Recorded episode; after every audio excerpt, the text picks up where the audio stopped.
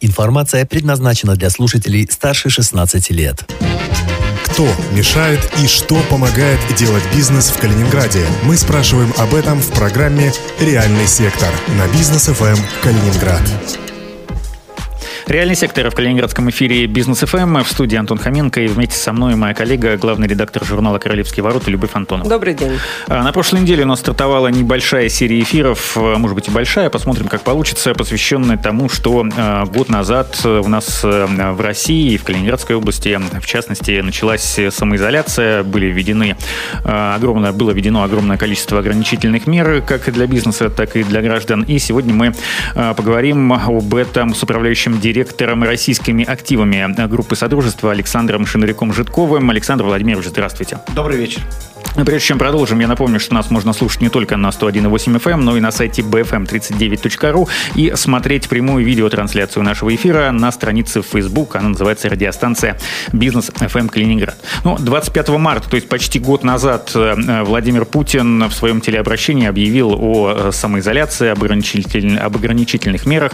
Я помню, когда анонсировали это э, телеобращение, я не помню уже, когда последний раз с таким интересом ждали, что скажет глава государства. По-моему, при Советском Союзе еще такое было в последний раз. Даже э, когда Борис Ельцин 31 э, э, декабря 99 года произнес тогда свою знаменитую фразу, такого не было. И тогда Александр... никто не знал, что он скажет. Тогда вообще никто не знал, что он будет выступать, насколько я помню. Александр Владимирович, вот насколько для вас, для вашей компании, для группы компаний было очевидно, что вот-вот объявят какие-то ограничительные меры? Знали вы или хотя бы предполагали, какими именно они будут и как вы готовились?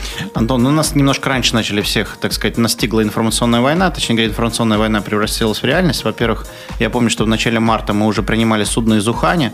Но представляете, мы практически с там э, ходили, бабуры практически ходили там э, в халатах, в этих замечательных, э, и, в общем, досматривали наших китайских этих моряков.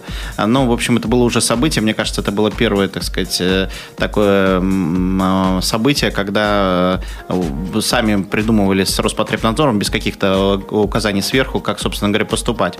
Но надо дать должное Антону Андреевичу, он тоже, собственно говоря, бизнес начал собирать раньше.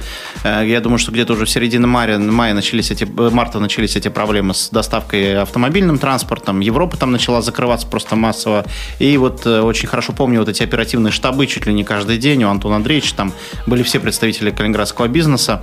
Поэтому, условно говоря, к 20-25 марта мы уже пришли все во все оружие, что называется.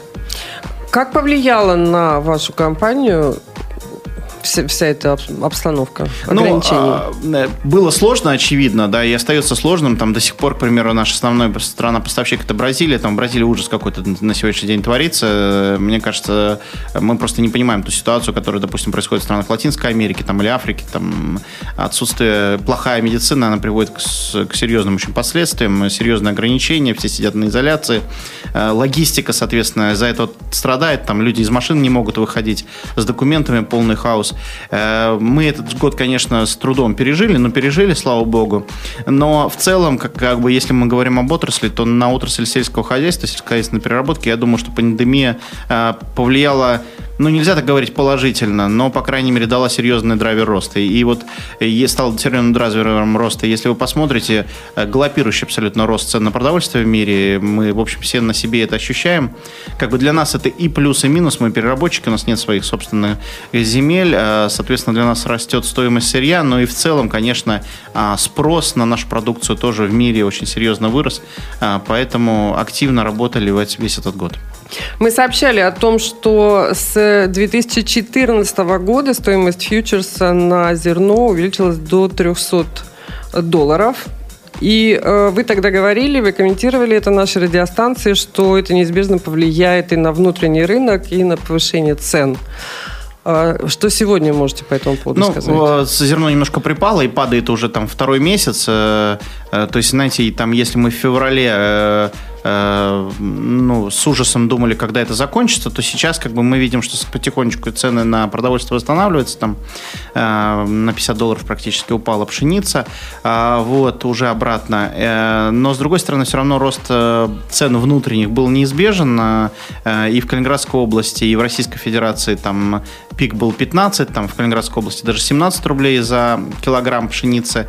А, но я думаю, что после того, как это произошло, правительство очень решительные меры по ограничению, собственно говоря, цен на продовольствие приняло. Прежде всего, это так называемые демпферы экспортные, которые а, действуют, будут у нас действовать со 2 июня, когда а, разницу между 200 долларами, которые правительство, наверное, определило как такую оптимальную для внутреннего рынка, и экспортной ценой экспортер будет компенсировать в виде пошлины, 70% соответственно от разницы мы на сегодняшний день должны будем со 2 июня платить государству.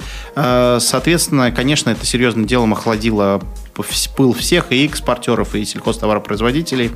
И для многих сельхозтоваропроизводителей это на самом деле очень плохая новость. Э, к примеру, э, в Поволжье, где там они только начали привыкать к ценам по 15 рублей, и такое бурное производство, собственно говоря, зерновых произошло, уже мы так пересчитываем все, что где-то 10 рублей будет стоить, а представьте, на 50% упало. То есть, на самом деле это серьезное падение. И для калининградских аграриев тоже я думаю, что эта новость вряд ли стала приятной, потому что в целом регион-то экспортный у нас. Регион в прошлом году достиг э, ну, рекорда исторического, там более 700 тысяч тонн зерновых и зернобобовых. Э, и, конечно, ну, цены опустятся объективно, потому что мы, к примеру, должны будем заплатить там пошлину, она вполне понятная. Если зерно также будет стоить 300 долларов, 70 долларов мы должны отдать государству, соответственно, не сможем дороже, чем за 200 30, там, 220 долларов там, с, условием, с учетом перевалки купить зерно у аграриев. Но я хочу сказать, сразу, знаете, что сказать? Вот мы сейчас считали цену, допустим, а, форвардную на начало следующего сезона. Она соответствует, на самом деле, началу предыдущего сезона. Поэтому вот говорить, что там каким-то образом в текущей конъюнктуре аграрий пострадал, ну, это не совсем правильно. А почему вы сказали, что мы с ужасом на это смотрели? В чем был ужас? Это же возможность заработать? То, смотрите, мы же не только экспортер, мы еще и переработчики, производители, внутренние переработчики и продаем продукцию на внутренний российский рынок. И очевидно, что э, благополучие наших покупателей – это и наше благополучие. И одно дело, когда там тот же самый соевый шрот, который мы производим, стоил э, там, э, не знаю, 35 рублей, а, и когда он стоит сейчас 50 рублей. Понимаете, от этого аграрии больше не покупают его, с одной стороны. С другой стороны, мы понимаем, что и они вынуждены повышать свои цены. Поэтому, ну, спрос определенным образом сжался, и мы видим, что, конечно, увеличение цены серьезным образом провело эффект именно сжатия внутреннего спроса. Другое дело, что, конечно, экспортные рынки сейчас бурлят и заинтересованы нашей продукцией. Еще одну вашу цитату хочу привести. Э, речь о квотах на экспорт зерна. Э, получили две компании квоты э, в Калининграде. Одна из них связана с Долгов Групп, а вторая это ваша компания. И речь шла о том, что вы получили квоту на 200 тысяч тонн и сказали нашей радиостанции «Бизнес ФМ Калининград» это немного меньше, чем ожидалось. Прокомментируйте. Ну, мы там, по-моему, 200, по-моему, 190 мы получили тысяч, там 190 с копейками, 200 там что-то 14 мы рассчитывали, что у нас будет квота, ну, соответственно, на 20 тысяч это меньше, на 10% меньше квоту мы получили. Ну, э, вы знаете, вот э, сейчас наше такое ощущение, нам бы вот эту квоту бы 190 тысяч Ну, вы же сказали рекордный урожай. Э, а нет зерна уже, все в Калининградской области. Э, допустим, в Калининграде мы не видим даже серьезной одной судовой партии, которую бы мы могли на сегодняшний день экспортировать. Ну, то есть уже все ушло на экспорт? Да. Вы уже все продали. Ну, а мы квоты действуют с 15 февраля по 30 июня. Да, да, да. да Они да. дальше будут пролонгированы? Э, нет, а я думаю, что нет. Я думаю, что вот этот демпфер зерновой, который с 2 июня действует, он, собственно говоря, все отрегулирует дальше. Это то, что это речь о пошлинах? Ну, квази-пошлин, да. Угу. И, э, Александр Владимирович, вот год назад, э, примерно сразу же после того, ну, будем говорить, что одновременно с тем, как э, наступили ограничительные меры, три калининградских компании попали в список системообразующих в Калининградской области. Вот одна из них группа Содружества. Скажите, как это помогло справиться со сложностями, которые возникли на фоне ограничений, и помогло ли вообще в принципе? Ну, знаете, это довольно старая история. Если мне память не изменяет, первый раз нас внесли в список системообразующие то ли там в 2014, то ли в 2012 году, там какой-то 14 наверное, да, очередной был кризис, а, и нас несли в список системообразующим. Так вот, там, из, из постановления в постановление, что называется, мы а, переходим. А, государство дало нам определенные преференции, которым мы не воспользовались. Главная преференция была это отказ от банкротства, то есть мы могли так называемо провести защиту от банкротства, так как крупное системообразующее предприятие, в случае, если бы у нас были какие-то серьезные финансовые трудности, мы могли бы защититься от кредиторов, и они не могли бы нас банкротить. Вот это, на самом деле, наверное, основная преференция, но мы от нее отказались, публично отказались. Э, но что были такие риски? Э, у, у нас нет, но это такая государственная мера защ, против всех, за защиту всех системообразующих предприятий. Там несколько сотен, по-моему, да, там 200 или 300 компаний всего по стране. А, вот. Но так как она нам не потребовалась, мы, собственно говоря, от, а, от нее отказались, потому что она на нас накладывала определенные защитные меры тоже там со своей стороны государства. А, ограничительные меры на нас накладывала. Поэтому, в принципе, я не могу сказать, что там что-то существенным образом изменилось. Но это приятно находиться в таких каких-то важных списках. Но какого-то вот специальной поддержки нам не оказалось. Вы еще в одном важном списке находитесь, наверное, пятерки основных налогоплательщиков э, калининградского бюджета. Так? Да, да, да. А что э, по э, налогам, как вы их выплатили за ну, прошлый год? У нас... Можете объемы, может быть, Да, да, не, у нас год, год рекордный, там порядка чуть больше миллиарда, 1,2, что ли, я сейчас вот на память не помню, немножко не готовился к этому вопросу. 1,2 а, миллиарда мы заплатили налогов в региональные и местные бюджеты. А, если мне память не изменяет, сумма налога на прибыль э, порядка там, 800 миллионов рублей. А, соответственно, в целом порядка полутора миллиардов ушли в региональные и местные налоги. В целом где-то порядка 5 миллиардов налогов вообще во все, а все бюджеты мы заплатили. Да, да. Угу. Поэтому, опять-таки же, это тоже для нас рекордный на год с точки зрения уплаты региональных налогов, потому что практически все наши компании уже не являются льготными, и Содружество СОЯ не является резидентом особой экономической зоны на сегодняшний день. И э, последний год резидентства там э, таких компаний, как Агропродукт Терминал, поэтому в целом э, мы начинаем сейчас э, платить полные ставки налогов, и, соответственно, это серьезное пополнение Калининградской областной казны. Ну, то есть это э, в условиях пандемии не, не играло роли, это какие-то объективные условия? Ну, бизнес есть, бизнес развивается, мы тоже растем, мы запустили э, производство в этом году, вот сейчас буквально там э, уже месяц как работаем э, в режиме пусконаладки. Компания Содружество Протеин, более 6 миллиардов рублей инвестиций э, в региональный бюджет бюджет. Э, это крупнейший на сегодняшний день в Европе завод по производству так называемого соопротеинового концентрата. Это вообще такая очень интересная история, если у нас есть время. Э, вы знаете, вот, э, наверное, все слышали там э, про Грету Тунберг, собственно говоря, да, которая всех агитирует за экологию. Вот соопротеиновый концентрат – это как раз история про, про экологию. Это замена в кормах рыб рыбной муки, собственно говоря, животного белка на так называемые возобновляемые источники. Соответственно, соя соя, так как она растет, ее можно сажать каждый год снова и снова.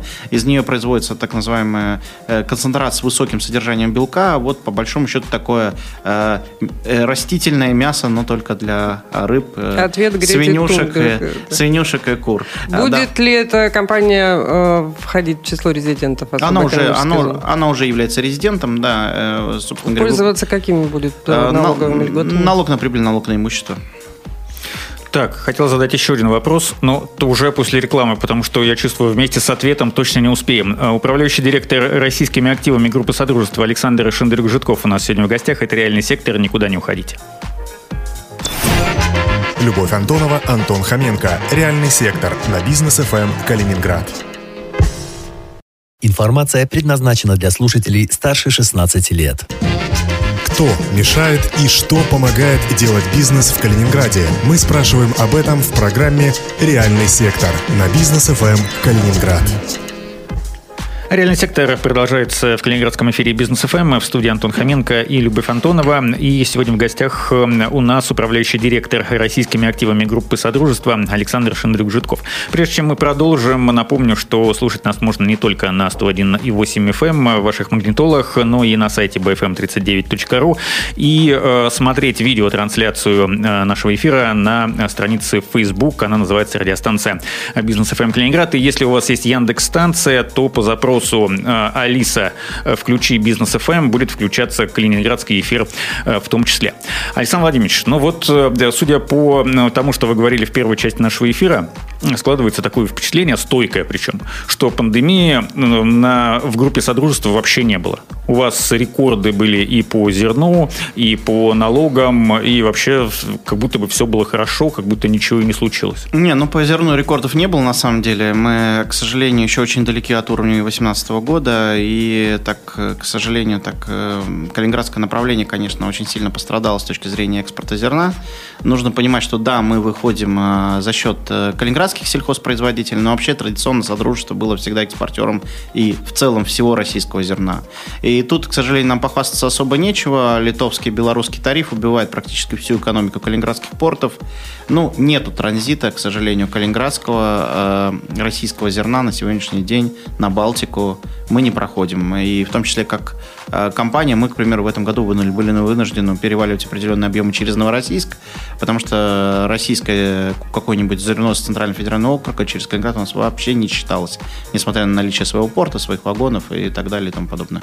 Ну, расскажите, все-таки была ли какая-то оптимизация работы на предприятии? Это, это же не только производство, это и офисы в том числе. Ну, конечно, конечно. Мне кажется, в какой-то момент мне казалось, что я вообще один хожу в офис. Э, вот. Э, Все ушли на удаленку? Все ушли на удаленку. Оказалось, что на самом деле вся страна с удивлением выяснила, что мы можем такие работать с удаленкой.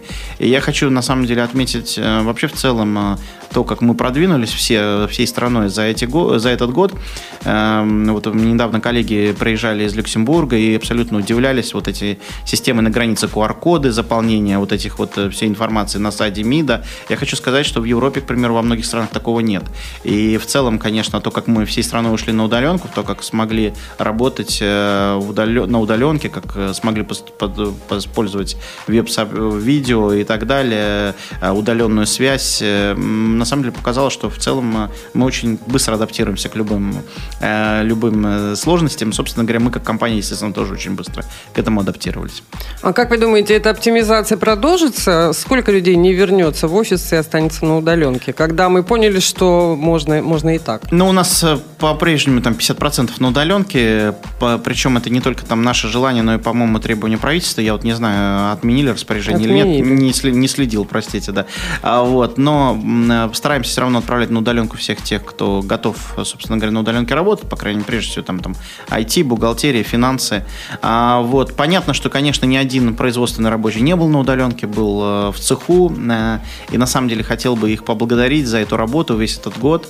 Э, на самом деле, превозмогая все сложности, именно те люди, которые не покидали завод весь этот год, они, собственно говоря, совершили то, что совершило Содружество, и прежде всего на них мы и держались. А, собственно, карантин был, э, что э, первые две недели как минимум он был жестким, когда Нет, но заводы не, не заведут. Это, кстати, вот второй плюс. Э, мы, как системообразующее предприятие, всегда были включены особой строкой в даже указа президента о карантине. То есть мы не останавливались не останавливались, ни на час. Продолжали работать. Да, но при этом надо дать должное нашим рабочим. Вы знаете, вот эти все ситуации, когда, допустим, кто-то заболевал, да, в смене, смену, значит, приходилось уводить на удаленку, и, по сути дела, другие смены, которые подменяли их, брали двойную работу. И на самом деле это был очень такой тяжелый труд, э, и многие люди работали сверхурочно, и еще при этом мы умудрялись строить завод, поэтому вот именно нашим коллегам, которые были, что называется, в полях, на заводе, им отдельная благодарность, и на них мы, собственно говоря, в этом году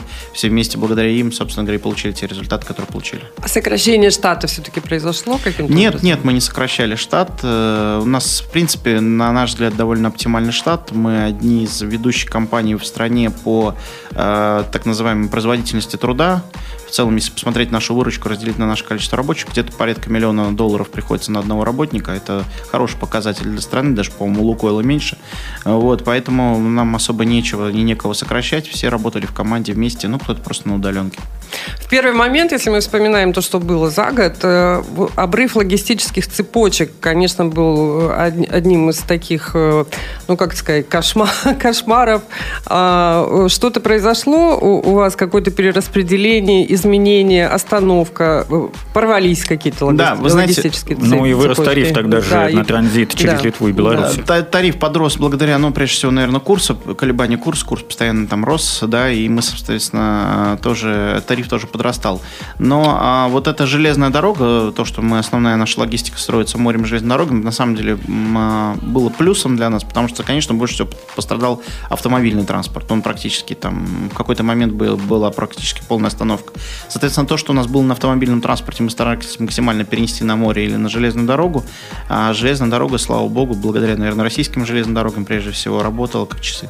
Ну, в какой-то момент сообщение же с Китаем, например, прервалось э, до нуля.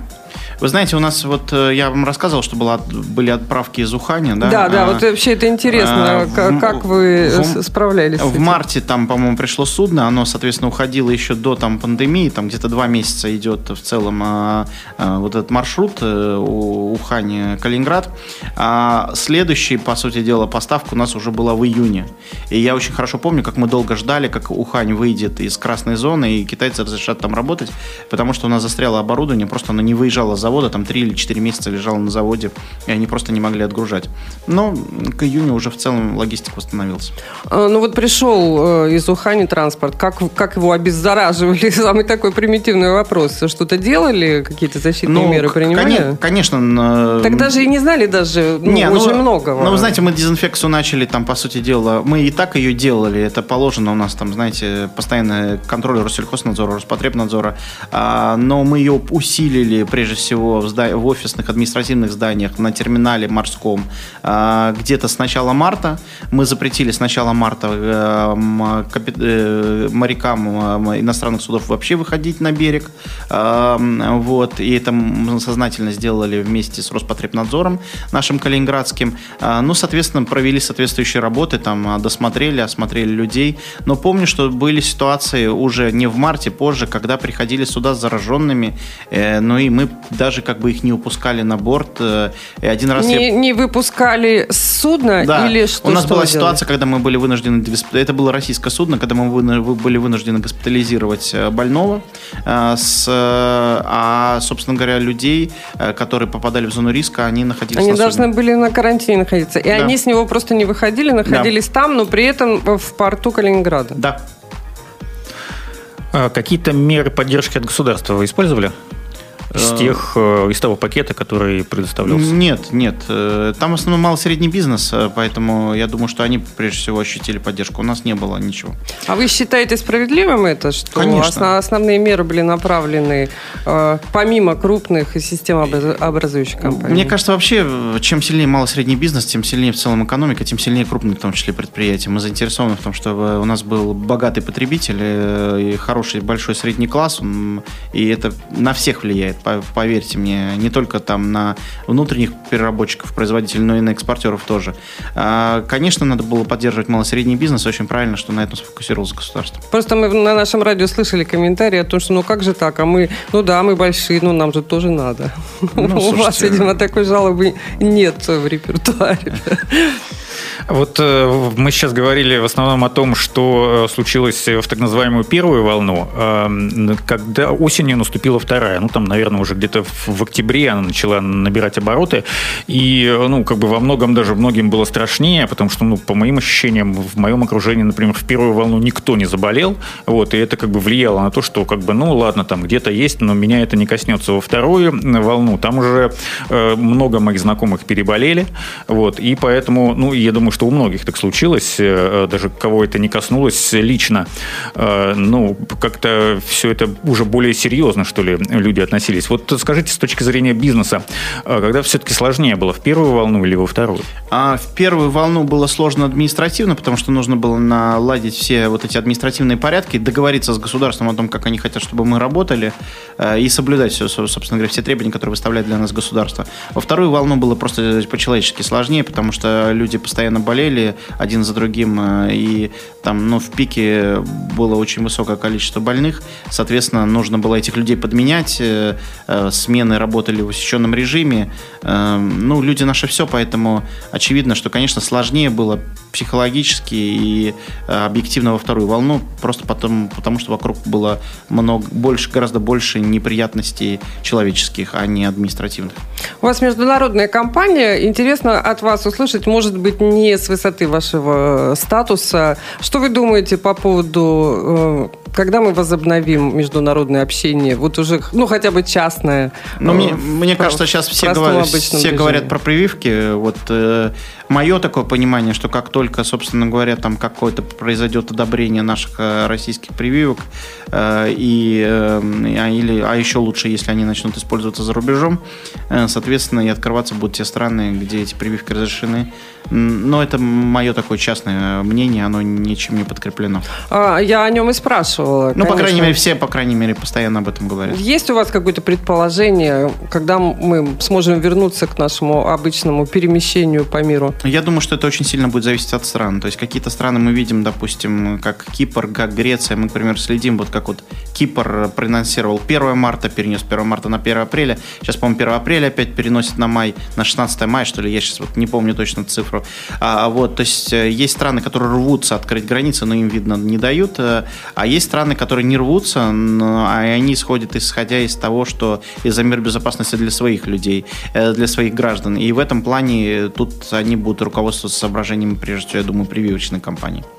Сейчас у вас действуют какие-то э, на предприятиях э, меры безопасности, несмотря на то, что вот мы видим, по крайней мере, по официальной статистике, с каждым днем все меньше и меньше новых случаев? Конечно, мы их никуда не отменяли. Это постоянная дезинфекция, все ходят в масках. Э, это там, не знаю, все везде стоят обеззараживающие приборы, да. Помимо этого, я уже сказал, что часть нашего персонала находится на удаленке. Ну и самое главное, все равно мы как-то все стараемся друг друга беречь. Вот это... Мы начали, кстати, прививочную кампанию на нашу, в нашу компанию, уже завезли первые прививки. Вот я хотела об этом спросить. Да, вот у меня мой заместитель даже уже успел... То два, есть организованно как-то прививаться? Да, да, конечно. Угу. Мой вот заместитель, к примеру, уже успел два раза привиться, к примеру.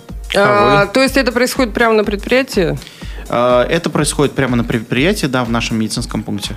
Интересно. А какая-то сегрегация подразумевается? Люди привитые в одном боксе, люди не привитые? Нет, нет, нет. Просто, ну, все, кто желает... А жизнь не заставит, как Все, кто желает... Я надеюсь, что нет. Поделить. Я, вот я, я уверен, уверен, что а, нет. А есть еще, знаете, переболевшие с антителами, э, привитые. Да, и да, и да. все мы разделимся на разные группы и, и будем... Не, не думаю. Или, наоборот, уменьшим контакт. Я думаю, что у нас в стране такого не произойдет точно, потому что мы тут как-то все более открыты. Вот опять-таки же коллеги, которые приезжают, говорят о, о значительной разницы между тем, как жизнь здесь, собственно говоря, течет, и как она течет на Западе. На Западе все закрыто, закрыты все рестораны. Закрыто, да. А здесь у нас как бы как будто ничего не здесь происходит. Здесь у нас все отменяют, все ограничения по работе общепита уже все отменили, ну, кроме банкетов там.